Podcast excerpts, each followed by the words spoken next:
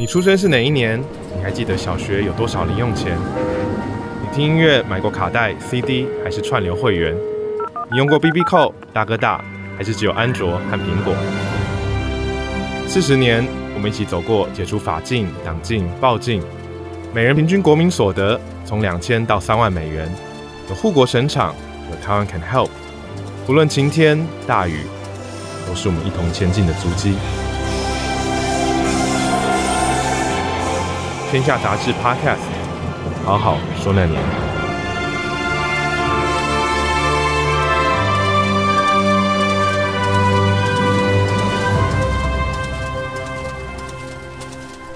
听众朋友，大家好，欢迎收听《好好说那年》，我是主持人，故事网站的创办人涂丰恩。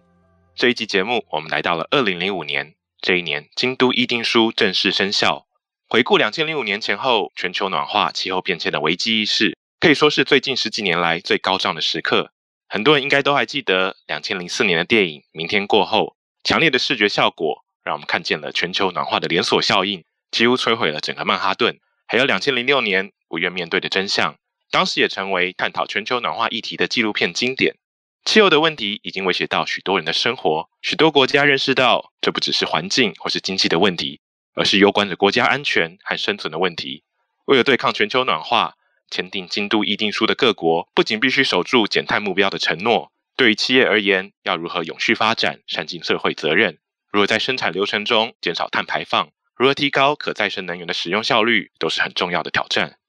我们知道，在台湾，台达电是最长期关注气候变迁议题、积极参与各项国际倡议的企业，不仅累积了许多节能减碳的实务经验，今年更加入了 RE100。承诺在二零三零年要达成百分之百使用再生能源的目标。这一集的节目，我们邀请到台达电永续长周志宏来跟大家分享企业如何看待气候变迁的议题，还有我们可以采取什么样的具体行动。欢迎周志宏永续长。呃，主持人还有各位听众，大家好，我是台达电周志宏。是永续长。呃，我们这一集谈的是二零零五年。那在呃，我们好好说那年每一集的节目一开始，其实都会问来宾一个问题，就是二零零五年的时候，您当时几岁？这个那一年呢，我是正好从台积电到台达电，那也是一个对我来讲是职涯中最重要的一次转换。那那时候大概是四十出头，我也觉得那个年纪呢，在各方面呢都算是比较成熟，然后呢也正好可以面临一个新的挑战的时候。所以，二零零五年这一年，像我们一开始讲到的，很重要的一个国际事件是京都议定书。那你可以，特别是为一些不是很了解这个内涵的听众，解释一下京都议定书是一个什么样的合约吗？好的，那这个东西确实啊，除非很关注环境议题的人啊，大概一般人可能因为时间也久远啊，所以不见得知道。那它最早呢是 UNFCCC 啊，他们希望对这个人为的这个温室气体啊排放做出一些全球的管制性的宣示。那九七年的时候呢，啊，京都议定书呢被正式提出来。好，希望工业国家啊，他们未来的温室气体的减量啊，要负起一个责任。那希望从二零零八年到二零一二年间呢，要能够比他们九零年的时候的排放量降低最少百分之五。那通过的门槛的话，当然需要足够多的国家啊来认同啊。那最重要只是要这些国家的碳排放量呢，要大于全球的百分之五十五。那很高兴有一个这样的议定书。可是呢，在二零零一年的时候啊，美国政府呢宣布拒绝啊，那因为他觉得会影响他们的经济发展。嗯，那当时美国政府的碳排量啊是三十六点一啊，所以呢，他一拒绝的话，其实就是不容易达标。好，那一直到了二零零四年呢，十月二十二号，俄罗斯的国会呢，他们通过了啊，他们但是占的是碳排十七点四啊，所以我想当时的最大的碳排的几个国家呢，啊，像美俄啊，他们都是。那这个时候，俄罗斯通过以后呢，其实对于当初这个关心气候议题的这些所有的人呢，还有国家呢，其实是一个非常重要的鼓舞的效应啊。那它因为通过以后呢，正式生效日是在零五年的二月十六号，当时有大概有一百六十九个国家签订，啊，那一年是一个非常关键的一年。嗯，二零零五年京都议定书的签订，它当然是一个国际时间的大事件。台湾对于国际间的环保意识，或是这种气候变迁的议题，大概整体的脉络是怎么样子？在当时，我是零四年到台达电，那零五年初正好就是京都议定书通过那一年呢。不瞒您说啊，我当时对这个东西气候议题啊，对这个京都议定书其实是没有太多的概念。那我来了以后不久，我们的创办人还有我们的现在的董事长，当时是执行长海英俊海先，创办人郑崇华先生，他们当时呢在京都议定书通过之后，交付我一个任务啊，他说叫我呢写一个重要的 summarize。好，然后呢，让我们这个所有的员工啊来做这个分享。那这件事情呢，其实对我来讲是一个非常印象深刻的一件事哈。这个一个电子科技公司为什么会想要谈京都议定书，还要跟大家分享？是，怎么突然之间好像变成我的工作啊？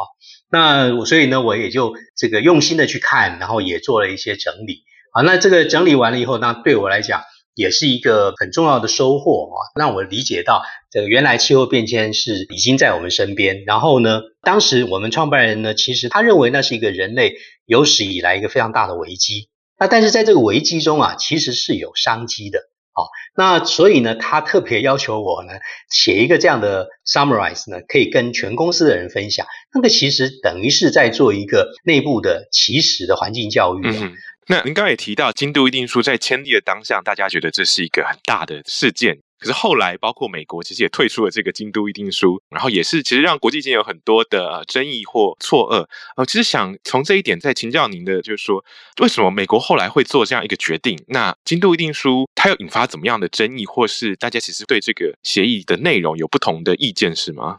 其实这个争议的政府的这样的一个反应哦，从京都议定书以后。甚至你可以到更近期的巴黎协定哦，都可以看到这个东西是不断的在发生嘛。那我大概刚刚也简述了一下，美国政府它大概有最重要的两个原因啦。他认为这个减少温室气体排放会影响到美国经济发展。那第二个呢，他认为有公平性的问题。他说发展中的国家也应该要承担减排跟限排好温室气体的这个义务，因为美国已经是提早，大家来会认为说，像美国这种已开发国家。先进国家，它等于是提早消耗了自然资源，已经带来环境的冲击。它把这样的一个冲击后的环境呢，它就撒手不管，然后它会让别的新兴国家呢还要限定，然后呢让别的新兴国家没有办法快速的发展啊。其实这个是当初有非常多的矛盾。对这一点，其实，在很多台湾在讨论气候变迁或者是环保这个议题的时候，也常常会被提出来讨论。就是说，大家想到环保意识，就会相对好像在企业的营运上的成本就会增加。这个是当时企业对这个议题反应的比较冷淡，或是说比较抗拒的原因吗？呃，我想是的。而且它具体会是什么项目，可以做什么事，大家还没有花那么多时间去思考它，但是直觉的会认为说，对，这个应该会增加我的成本啊。我想这个是大家最直觉、普遍的认定是这样。即使到现在，还有蛮多的企业或是一般民众还是会这么认为。好，那其实，在我们来看的话，其实人是很聪明的，企业的发展呢都很厉害。好，大家无论在技术上、在观念上，都能够把一些成本啊作为做一个新的控制。然后呢，有一些新的技术跟管理能力出现了以后呢，其实成本都有机会被控制得更好。那有些东西在，尤其是在电子科技业啊，几乎是一个不变的法则，就是当大量采用以后啊，其实它整个成本会降低的不可思议啊。好，那这个东西重点在于说要达到那个量，要有那个经济规模。好，那这件事情呢，没有很多人的响应，没有大家一起来的话，是达不到的。所以就是有点变成一个这个鸡生蛋，蛋生鸡的一个循环。嗯，所以在二零零五年，台达电就是当时成立了这个企业社会责任委员会。啊，您就是在这个委员会里面工作是吗？是，其实啊，台达在零五年呢，我还是简述一下，我们有好几个很重要的措施哦，都在那一年发生。是，那零五年的时候，是我们开始撰写我们第一本企业社会责任报告书。那这个是也是台湾的第一本，呃，总共只有四十八页，可是我们花了半年的时间，啊，每一个东西都希望让它是很实在的、有证据的。有一些重要数据或者是重要文献可以参考的。那这里面呢，我们也为此呢成立了，也是应该是台湾的第一个企业社会责任管理委员会。那那一年呢，其实还有一个很重要的事情呢，也是我们创办人呢起心动念，他认为要去做绿建筑。嗯哼。那当时我们台达的第一栋绿建筑，也是台湾第一个九项指标都合格的绿建筑，是我们的台南厂。是。然后后来台达电也因此发展出了建筑楼宇自动化的这个事业部门啊的一个很重要的一个缘起。嗯哼，啊，那那一年呢，也是我们台达电创办人呢，他进口台湾的第一辆这个油电混合车啊。他当时进口一部车的时候呢，他也是叫我说要帮忙再宣传一下、推广一下。嗯，我当时也很纳闷，我说创办人买一部车，怎么适合拿来跟大家推广呢？好，我想这个好像不符合我平常的理解。当然后来我跟创办人沟通以后，我就了解他的深意啊。他是这样想，他说第一个，电动车或是所谓的油电混合车，对于我们环境有什么好处？你不用的话，你不知道，要拿回来实际的使用一番。好，这是第一件事。那使用的经验跟这个心得呢，可以变成一，可以对于我们做环境教育、节能交通工具运具的一个推动一个教材。那第二呢，他说这个东西其实也可以帮助我们的 R&D 同仁啊，了解如果要进入一个像新的油电混合甚至纯电动车的市场的话，应该可以有一些体验跟学习。那一年呢，还有做了一件事呢，就是我们在大安森林公园呢，我们办理夏至关灯的活动。那个活动呢，等于就是希望大家来节能。那那个时候呢，获得了大概两万两千人次的响应啊。好，那也盘点了一下。大概也节电四百七十二万度的电，是。好，我想这几个作为啊，都在当年啊，都是零五年做出来的，对台达来讲很重要，是一个转捩点。那其实后来这些概念、这些作为，其实不仅影响了台达的生意啊，也其实也带动了蛮多的我们的同业啊，或是我们的好朋友们啊，一些共同的响应。是。所以呢，正好谈到京都议定书这一年所发生的事情啊，其实呃，现在回想起来还是挺多彩多姿、挺丰富的。啊，又有节能，又有减碳，又有几个新行业啊，等于是在那个时间点播下了种子。是，我想今天大家对于这种油电混合车或是电动车都更加熟悉。但是回到二零零五年，其实这对当时的台湾而言，还是一个很新颖的一项科技跟挑战。我们刚刚其实已经谈到很多正创办人，他很早就注意到啊、不管是环保还是气候变迁的议题，他是什么样的契机让他会注意到这样一个啊？其实我们今天来讲，好像觉得理所当然的议题，可在当时其实是一个全新的变化呢。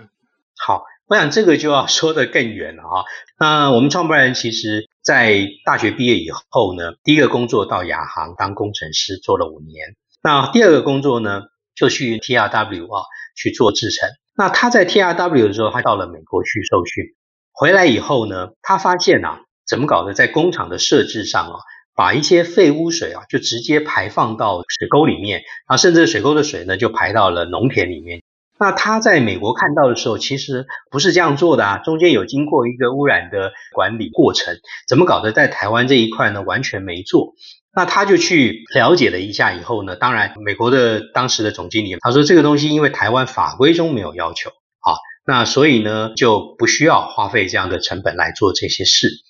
那我们创办人知道这样的一个答案，其实想起来是不开心啊。他说，那这样的东西，那不是会影响到我们的环境吗？啊，其实大家如果回顾一下早期啊，在台湾开放海外投资的时候，其实后来呢，也好多产业都造成了很多的环境的这个冲击啊，甚至这个影响了非常多人的健康啊，到现在都还没有完全的解决这些问题。那创办人当时看到以后呢，他呢想了一段时间呢，他很聪明的用了一个方法啊，去说服了他的老板，让他的老板啊能够把这个减少排放污染的这些设备通通都加装进去啊，达到一个比较安全排放标准。他怎么跟他说呢？他说其实啊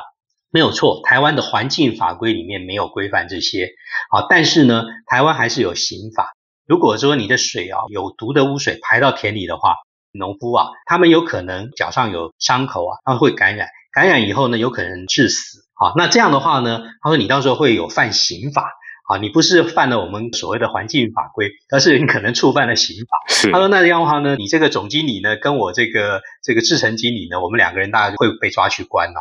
那他这个讲完了以后，他们的这个总经理呢，他想了想，哎，对啊，不应该冒这个险啊。台湾的有这样的一个工作环境，跟他们的农夫的这个特殊的运作情形啊，所以呢，应该要更小心。他就等于是帮着 TRW 呢，把他们的这个废污水排放这一块的问题呢，加强了。那第二个部分呢，其实就我们看一下，他为什么想要做节能啊？他在呃七零年代，全世界面临石油危机，台湾呢在工业正好在快速发展的阶段，那所以呢很多企业呢在那个石油危机下呢被限电，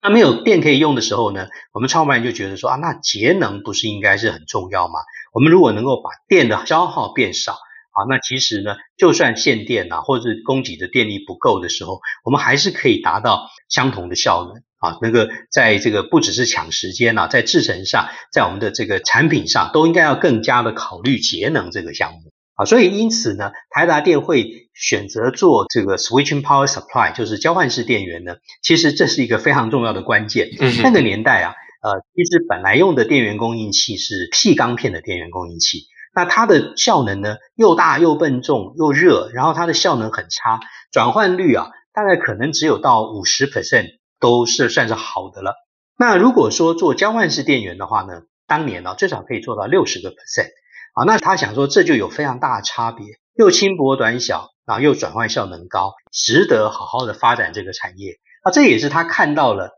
啊那样的一个不节能的产品呢，是让他觉得说做交换式电源很重要。那经过了五十年啊，到现在啊，台达现在已经变成是全世界 switching power supply 的这个 world number one。那在这里面呢，它我们的电源的效率呢，从早期啊六十 percent 左右，到现在呢，通通几乎都超过了九十 percent，甚至最高的呢可以达到九十九个 percent，在转换过程中几乎没有耗费。好，那这个其实可以帮全世界省下非常非常多的电。好，我想台达呢，在过去这么十年，我们统计我的产品啊，就光是这个产品就已经帮全世界省下大概将近四百亿度的电。嗯，好，那四百亿度电是什么样的概念呢？大概是一个半到两个核电厂的这个一年的发电量，所以这是一个非常可观的节能。那那这个节能呢，也就是让我们呢，一方面产品效能提升，一方面对环境友善。另外一方面也帮客户创造了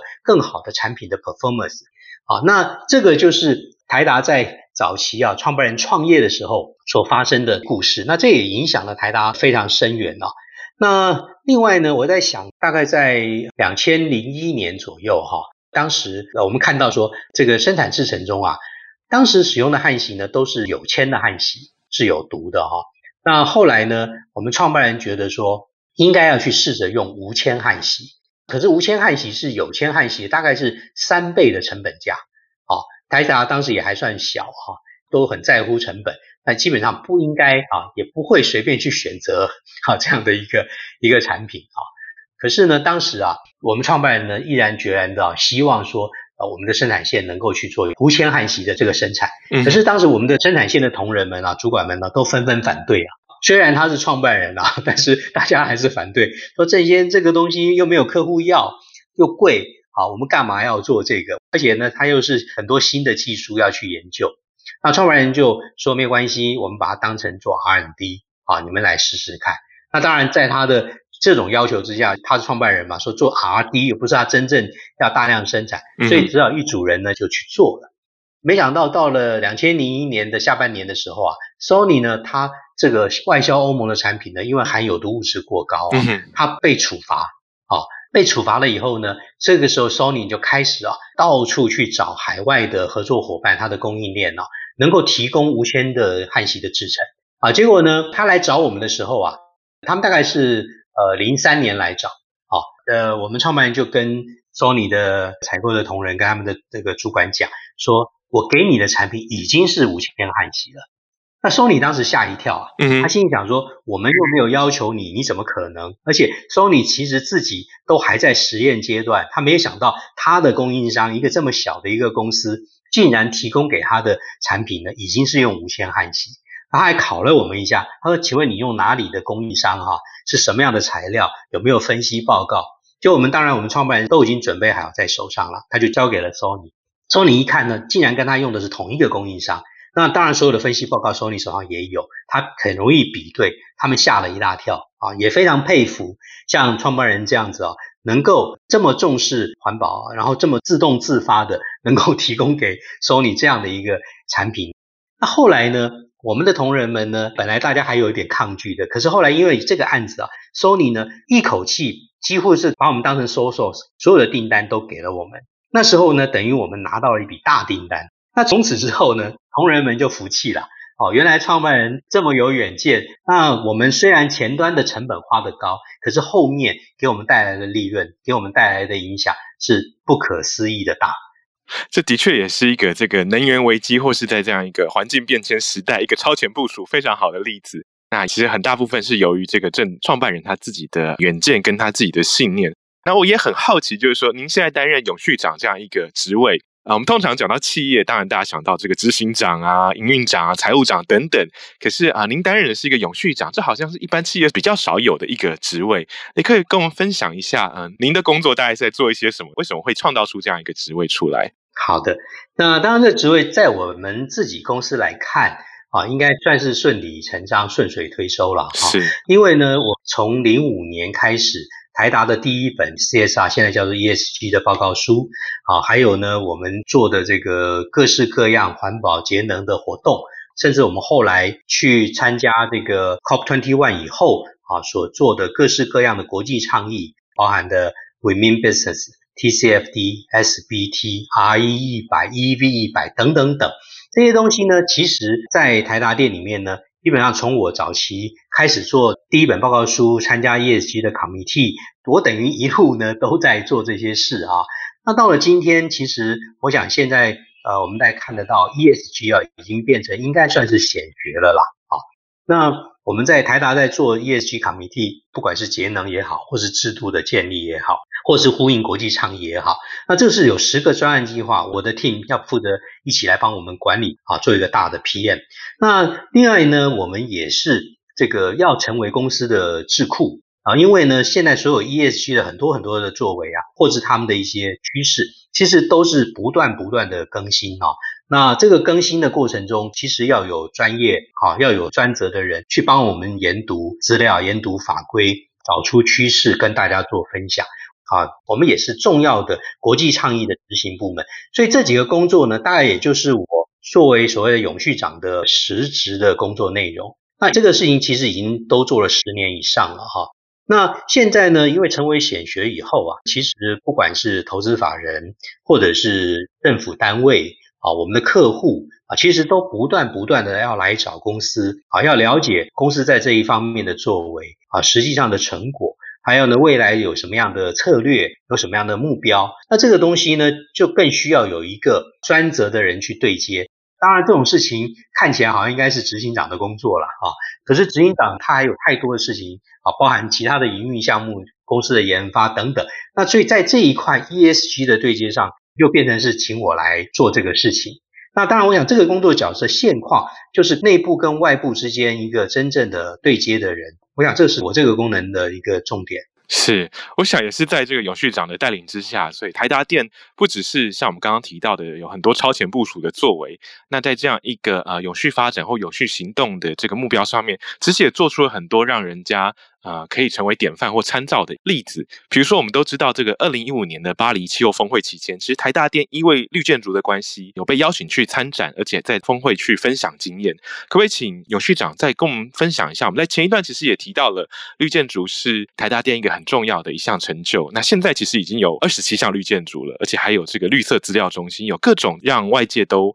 呃引以为典范的成就。可不可以多跟我们分享一点绿建筑这方面的现在的发展跟状况？好的，那其实呃，我们因为在零五年开始盖第一栋绿建筑，零五年年底搬进去，那后来我们创办人也好，员工也好，大家都感受到绿建筑实在是有非常多的好处，又节能又环保，又可以带给员工舒适的工作跟生活环境。那所以呢，我们创办人呢就在那一栋绿建筑盖好之后，他就对着内对着外就宣誓说，以后台达电所有的建筑都必须是要绿建筑。啊，所以呢，一路走来呢，我们就盖了到现在为止呢，其实已经第二十八栋出来了，然后在全球包含我们的捐赠的建筑。那这个走了那么久的时间啊，那么多的累积啊，其实有非常多的成效哈，拿到国际社会去跟大家分享，也是一个重要的成效。那在当时，我们是把绿建筑的教育推广是交给了基金会，当成它的首要任务。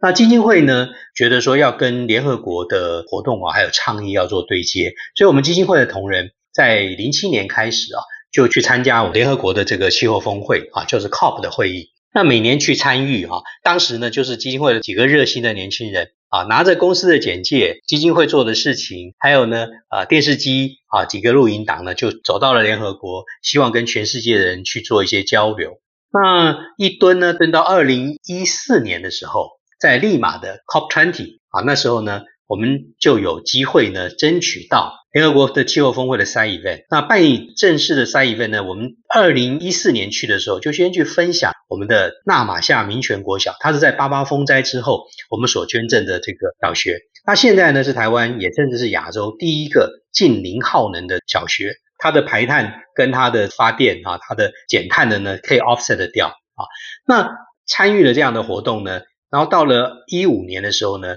巴黎峰会啊，巴黎峰会应该算是气候峰会中大概是最重要的。那一年大概有几十万人啊，去到了巴黎参加这个峰会。那当时呢，台达呢，我们的经营团队啊，几乎通通都出来了。那这里面呢，绝大部分啊，就是在分享我们在这个呃绿建筑上面啊所有的成效。啊，跟大家做一些交流。那当时其实非常多的国际企业是非常的惊艳啊，他们没有想到一个台湾的企业啊，竟然在呃当年我们是二十一栋，就是 COP twenty one 啊，Delta twenty one at COP twenty one，当年刚好是带了二十一栋。那把这样的二十一栋呢，是很实在的，又有学校，又有工厂，又有办公室啊，又有临时性建筑。啊，这个各式各样的建筑呢，形态很多，然后拿到那边去跟大家做分享啊，分享它绿建筑可以带给我们的好处啊，非常受到大家的肯定跟重视啊，所以呢，这个绿建筑早期我们创办人起心动念，也只是想要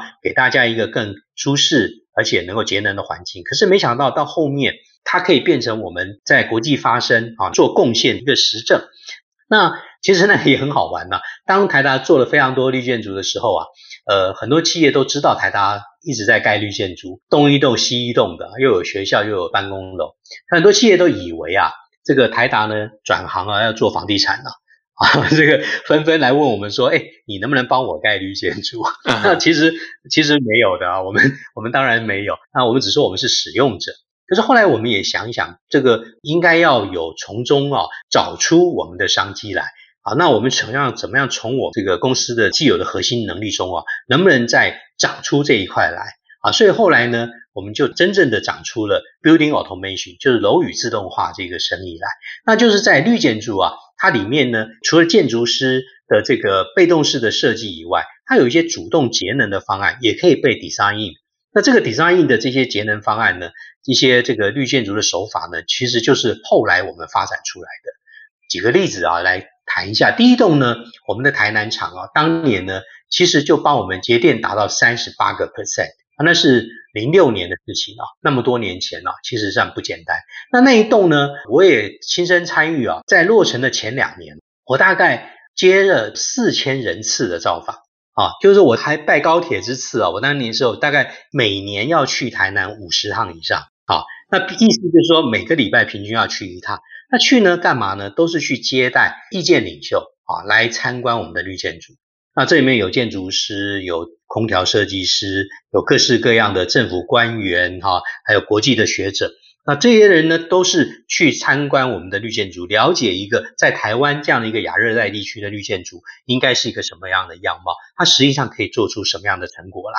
那这个也因此后来也带动了很多的国内的企业哈，也都愿意纷纷来盖绿建筑。那可是后来呢，我们就真的去把我们自己的节能的能力啊建构进去。我们当时啊，大概早期先试着简单的练习啊，把我台北的瑞光大楼啊，这个一九九九年就盖好的房子，当初没有绿建筑的概念，我们就开始去做一些节能的设计。结果呢，我们到了这个二零一七年、一八年的时候，好，我们还真的把它改成了这个钻石级的既有建筑改造的这个绿建筑，后来也得到的啊美国这个 LEED 白金级的标章。那这就是不容易了。就想说，一个九九年就盖好的既有建筑，快二十年之后，竟然还可以把它改成 LEED 的标章，台湾的标章的最高级的绿建筑。那当年这个建筑呢，改善前跟改善后啊，节电了大概百分之五十八。那我们把空调、电梯、照明、这个智慧监控等等，通通把它这些能力啊，就是这些东西后来都是台达自有的能力，我们把它 design in 啊做改善。那一年呢？大概可以帮我们省下差不多是三百万的电费。嗯，所以这个其实是很可观的。我们大概花了三年的时间，就可以把我们当初的投资的钱呢，全部可以拿得回来。同时也告诉大家，第一个，它即使是既有建筑也可以改造。那第二个，它改造的钱呢，成本呢也没有真的很多啊，三年就可以回收。当然，它起初啊。啊，就是现在大家在谈环保节能的时候，有的时候会有这个迷思跟盲点，就是那好像你开始要投入不少钱，是啊，但是如果能够是永续的概念看，可能三五年之内就可以回收的一个投资，啊，是不是很有价值？啊，在我们台达的自己的认定里面啊，它是的啊。那这里面有讲一个小小的故事，我们有一个很重要的，但是我一直觉得它，呃，虽然节能好像没有很多。呃，但是叫小兵立大功的，就是我们把一个电梯啊，如果加装了电力的回声单元，就有点像电动车踩刹车以后回声一样，嗯，然后改善它的这个泳池的同步马达，用变频来控制，啊，它这个那个上上下下的过程中啊，竟然还可以发一半的电，就是说它可以省掉一半的电，啊，这样的话其实累积的节能效果也是非常的可观。那这个东西呢，也是运用了我们自己成熟的技术跟产品啊，把它做进去。我们现在啊盘点了一下，台达目前为止所有做的这个建筑节能的方案，包含空调、还有数据机房啊、再生能源、电梯回收啊、能源管理、智慧照明啊，甚至还有电动车充电方案，这些东西呢，大概可以从绿建筑立德的绿建筑的一百一十分里面呢，我们可以帮助取得四十七分。那这四十七分的意思就是，这个真的是可以帮着你，如果想要做好节能改善的话。啊，每一栋建筑我们都可以贡献到这样的程度。那在这个疫情期间呢、啊，台达呢也有再重新的从我们的绿建筑的团队啊，他们呃 Building Automation 的团队，他们又发展出另外一个新的，我认为也很重要的事情，就是去符合 WELL 啊国际的健康建筑的这个 WELL 的标章啊。以前呢是只做节能，现在考虑健康。那在这里面呢，比如说对空气品质的改善，啊，这个智慧照明的改善，啊，这是个。呃，智能化的改善啊，这些东西呢，其实也是很值得投入的。在这个项目上面，我们也盘点了一下，我们现在的方案呢，自己公司的技术跟产品，它的一百一十分里面，我们可以提供四十分。意思是说，它如果说你只要这个建筑，你想要做好健康，或者想要做好节能啊，我们都有能力帮着你做改善啊，或是帮着你做设计。那这个东西。如果是成为大家的趋势，它其实也正好就就变成了台达的生意。我想这个是我们从当初啊，只是想要做环境教育推广，刚开始只是给自己用，后来想要推己及人，让大家分享，到现在呢，它真的已经成为我们一门很重要的生意。我想这个东西过了快二十年以后，真的是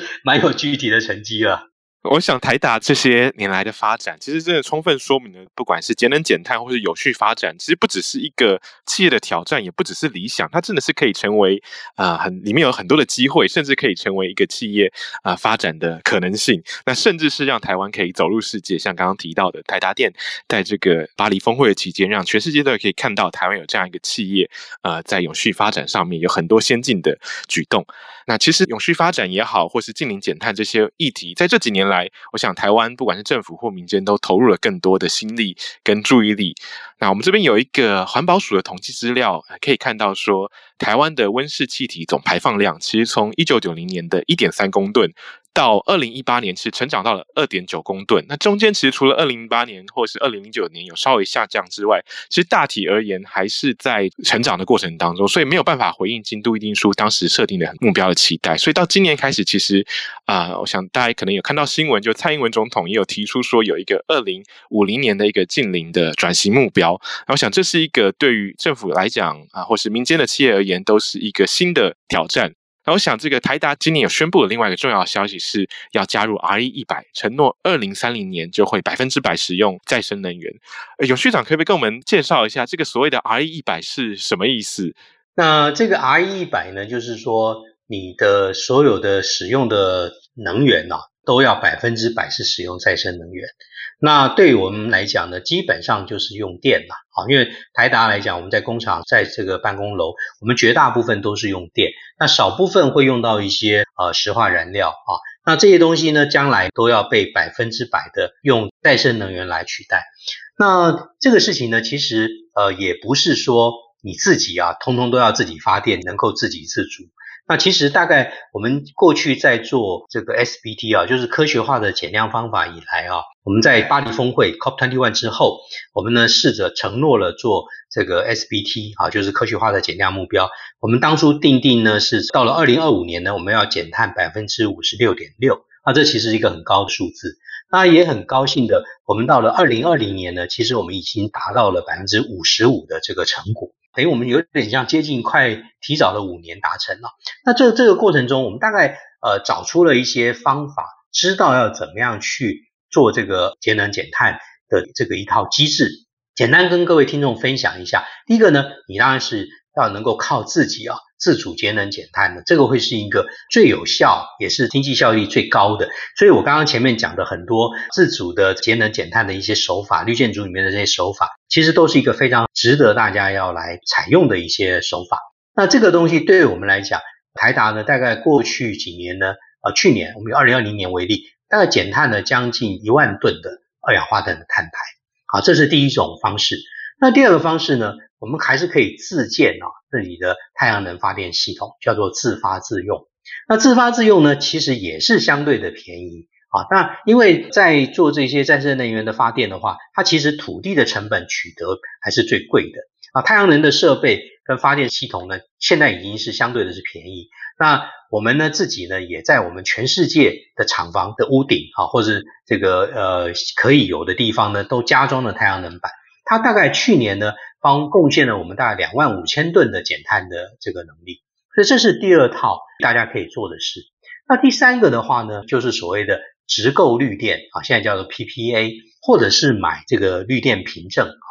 那直购绿电呢，其实大家就不会太陌生。台湾政府现在在发展这个新的再生能源的电力啊，鼓励了非常多的地方去做太阳能的发电系统。然后呢，做了陆域风电，做了离岸风电，啊，呃，甚至也开始鼓励做水力发电，也可以甚至做一些地热发电。那各式各样这些东西呢，都叫做绿电啊，就是再生能源的提供的这个发电。那这些绿电的话呢，啊，其实我们现在呢也是当务之急，要去研究，可以去购买台湾这些新兴的这些发电系统、发电厂商、售电业者他们所提供的洁净的这个电力。啊，这就是第三种手法。第四个手法就是买碳凭证啊，就是绿电凭证。绿电凭证的话呢，早期啊，我对于买凭证啊，我自己啊，跟一些很重视节能环保的人士啊，大家都有一个迷思啊，认为说这是有点像是买赎罪券啊，就是你这个用的电呢用多了啊，所以呢去买个赎罪券啊，来抵消掉你的这个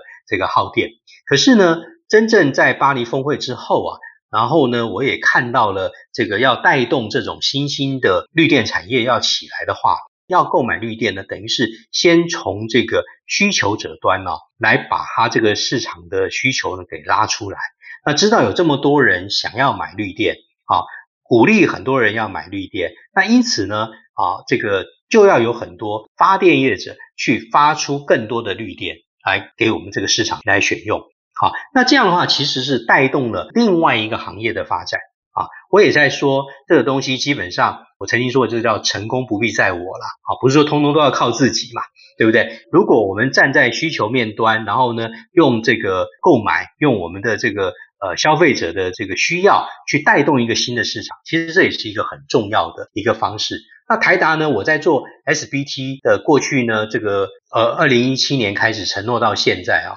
我做完以后到这里，我就等于是有了这样的一个心得。那后来我们也发现，我既然已经到二零二零年就已经减碳达到了百分之五十五，所以呢，我们的经营团队看到这样成果，再加上国际的重要趋势啊，还有呢，这客户端呢、其实不瞒各位说啊，我们已经有好一些大型的国际客户已经纷纷在要求我们今年年底以前，也就是说今年年初。到年底，所有供应他的电，那家我们那些客户的电，要百分之百是再生能源啊。所以呢，这个东西意思就是说，客户已经到你门前来了，他已经把这需求很明白的提出来了，有具体的量，有具体的时间表。如果你达不到的话，有可能被处罚，有可能会被这个搞不好会被解约啊。所以这里面有非常多的这个实物上的冲击已经到你面前了。然后然后再加上我们刚刚自己既然已经做了 SBT，了解我们有能力可以有机会做得到的话，所以我们的执行长跟经营团队呢，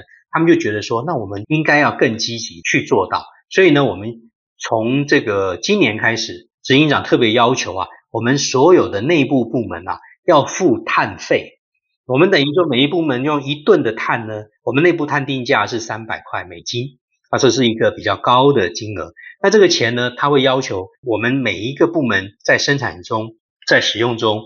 这个有耗碳排碳的部分，要要花这个钱来抵消。那这个钱呢，我们内部呢会拿到这笔钱以后呢，会去做我刚刚所有讲的，不管是节能、买电。买凭证、设置自己的发电等等这些呢，等于就有一笔资金的来源呢，我们要去充分的运用。然后呢，其实各位也不要以为这件事情真的很远啊。最近看到的新闻，欧盟啊，它已经宣布了，它要实行这个排碳啊，要降低到百分之五百分然后要实行碳边境税，表示呃所有东西进口到欧盟的产品呢，都必须要科以碳税。那这个呢，它实际的执行呢，也就是最晚也是二零二六年。所以呢，如果大家没有先预做准备的话，啊，这里面其实光是以台达现在的作为，我在我来看，我也就是二零二三年能够开始自己的内部呢，可能一个循环呢，大概 pilot run 可以做起来，啊，那到时候呢，应付二零二六年甚至更早有别的国家，他们如果要抽碳税的话，我们算是可以有点准备。那这个碳费，我们自己内部所收的这个碳费，等于就是预先的。把你这个碳的成本哦，先盘点出来，而且让营运的每一个部门知道这个碳价是多少以后，你的成本应该会改变多少。那这个成本呢，应该也就足以目前了哈，我们就说要负担我们的改善，甚至最后要不得已要缴税，它等于把这个资金给预留出来。那我们要达到这个目标的话，我们目前内部啊也定定。到了二零二五年的目标啊，希望能够达到大概是七十五到八十 percent 的水准啊，就是 RE 七十五到 RE 八十 percent 的水准。那这里面呢，其实台达不是一个用电大户，可是我们要达到这个 RE 一百啊，我们的困难点呢，倒不是量啊，我们的困难点是台达呢，在全球啊有三百多个据点，然后呢，在五大洲呢都有公司。那我们这个 RE 一百或是碳中和。它的目标呢，是必须要当地的碳排的凭证或是发电等等，只能抵消当地的。啊，就是意思是说，我在欧洲买的碳权或者是买的绿电是不能抵我台湾的。啊，那所以呢，我们那么全球这么分散。我们必须要让每一个地方、每一个国家都要去买到我们足够的使用的再生能源，甚至将来还要买碳权。因为我们宣布了这个 IE 一百哈，到二零三零年，其实这是一个相对全世界来讲也是一个比较积极的目标。那我们呢也同步的希望我们能够达到碳中和啊。那这个碳中和原因是什么？因为我们百分之九十啊都是用电，所以当我百分之九十的这个耗能已经变成再生能源以后，我只剩下大概不到百分之十的这个碳排啊，要去抵消，所以我们呢也应该同步去研究这个碳权怎么样来让我们能够取得抵消我们的这个碳排。好，所以这个一个过程呢，我们一方面是为这个环境做贡献，另外一方面呢，客户端的要求已经跑到面前来，那再接下来呢，不同的国家的政府的要求也会跑过来。啊，这个在我来看，轻的呢叫做抽税啊，重的呢就是罚钱呐。啊，因为它可能你的碳排过了，或是对环境影响大了，它就等于要处罚你。啊，所以我们现在呢，大家有的人会觉得我们好像有点是啊超前部署，可是在我来看，也不过就是几乎叫做刚刚好。像刚刚讲欧盟的例子，大概我们等于试行完毕以后，就是要正面接受挑战了。是，的确，就像我们今天其实反复讲到好几次，是这个节能减碳、节能环保或是永续发展这些工作，其实不只是一个理想，而是对于很多企业来讲，它有很实际的战略上的考量以及实务上的这个目标。那就像永续长刚刚跟我们分享的，其实，在台达电内部有很多的工作正在如火如荼的进行。所以我们刚刚也提到这个啊，台达电承诺是二零三零年，这比很多的企业，也比台湾的政府，其实都早了二十年，等于是在十年之内就要达到这样一个再生能源的百分之百使用的目标。那可是其实我们也看到国际间的变化其实非常非常快，很多的要求、新的规范也都出现了。那我刚刚听永续长分享，有一点也很有趣的，就是说其实台达电也透过这个制度的设计，让内部各个部门的成员也都可以感受到这样一个急迫性以及重要性，啊也可以开始及早的因应。那我们节目的最后，是不是可以请永续长用一句话来分享一下你的二零零五年？好，我的二零零五年啊，甚至我也希望大家都一样，就是环保、节能、爱地球。那这个事情呢，也正好是二零零五年，是我们在筹备台达电三十五周年庆的日子。那当时呢，我们有经营使命，但是经营使命呢，原文是英文的。那我们呢，在那一年，我就办了一个内部的票选活动，请所有的员工来提案。大概有两千多位的同仁呢，最后面投票出来，就真正的选出了环保、节能、爱地球作为我们的经营使命的 slogan。好，我想这件事情呢，十六年以后回想起来啊，还再回过头来看的话，它其实很有意思，然后也还很有具有前瞻性，与大家分享。是，这是一个很有趣的发展。那今天非常谢谢周志宏有序长跟我们分享了二零零五年京都议定书生效的背景，还有企业面对气候变迁的挑战跟行动。谢谢永续长，谢谢大家。我们休息一下，马上回来。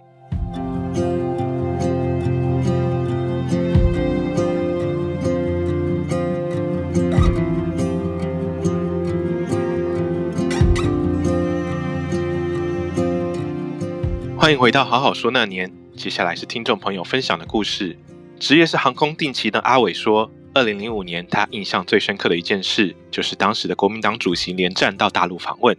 是两岸分治后，国共两党的领导人第一次会面。访问团出发那天，正好是他执勤，机场大厅挤满了支持者和抗议民众，双方引发冲突。现场虽然混乱，但也算是见证了历史。后来还在电视上看到连战回母校陕西西安后宰门小学，小朋友夸张的朗诵：“爷爷，你终于回来了。”至今想起来，仍觉得又可爱又好笑。欢迎大家在 Podcast 平台上面留言，或是寄 email 到 bill@cw.com.tw，告诉我们你的两千年代回忆。也可以点击节目资讯栏中的连结，订阅进步的轨迹电子报，看看台湾四十年来的发展与变迁。节目的最后是时代的声音。两千零五年，我们选出的年度歌曲是陶喆《太平盛世》专辑中的《鬼》这首歌。《太平盛世》是陶喆发行的第四张创作专辑，专辑名称叫《太平盛世》。其实是对社会的反讽。陶喆透过音乐提出批判，认为唯有怀疑和反省，才真正有太平盛世的可能。而主打歌《鬼》以暗黑的手法描写人性的贪嗔痴，这些意念，也就是陶喆所形容的鬼性，往往让人不断的犯错，于是鬼就此产生。而《太平盛世》这张专辑也获得第十七届金曲奖最佳国语流行音乐演唱专辑的大奖。听众朋友可以点击资讯栏中的连结，就可以在 KKBOX 好好说那年播放清单中听到每个年度的代表歌曲。下周请继续收听由天下杂志和 IC 之音共同直播的好好说那年。我们要和大家聊的是两岸关系在联互会之后开了大门。中国大陆对台湾来说是机会也是威胁。台湾人处于矛盾复杂的情绪之中，要如何面对中国的崛起？我是涂峰恩，我们下回再见。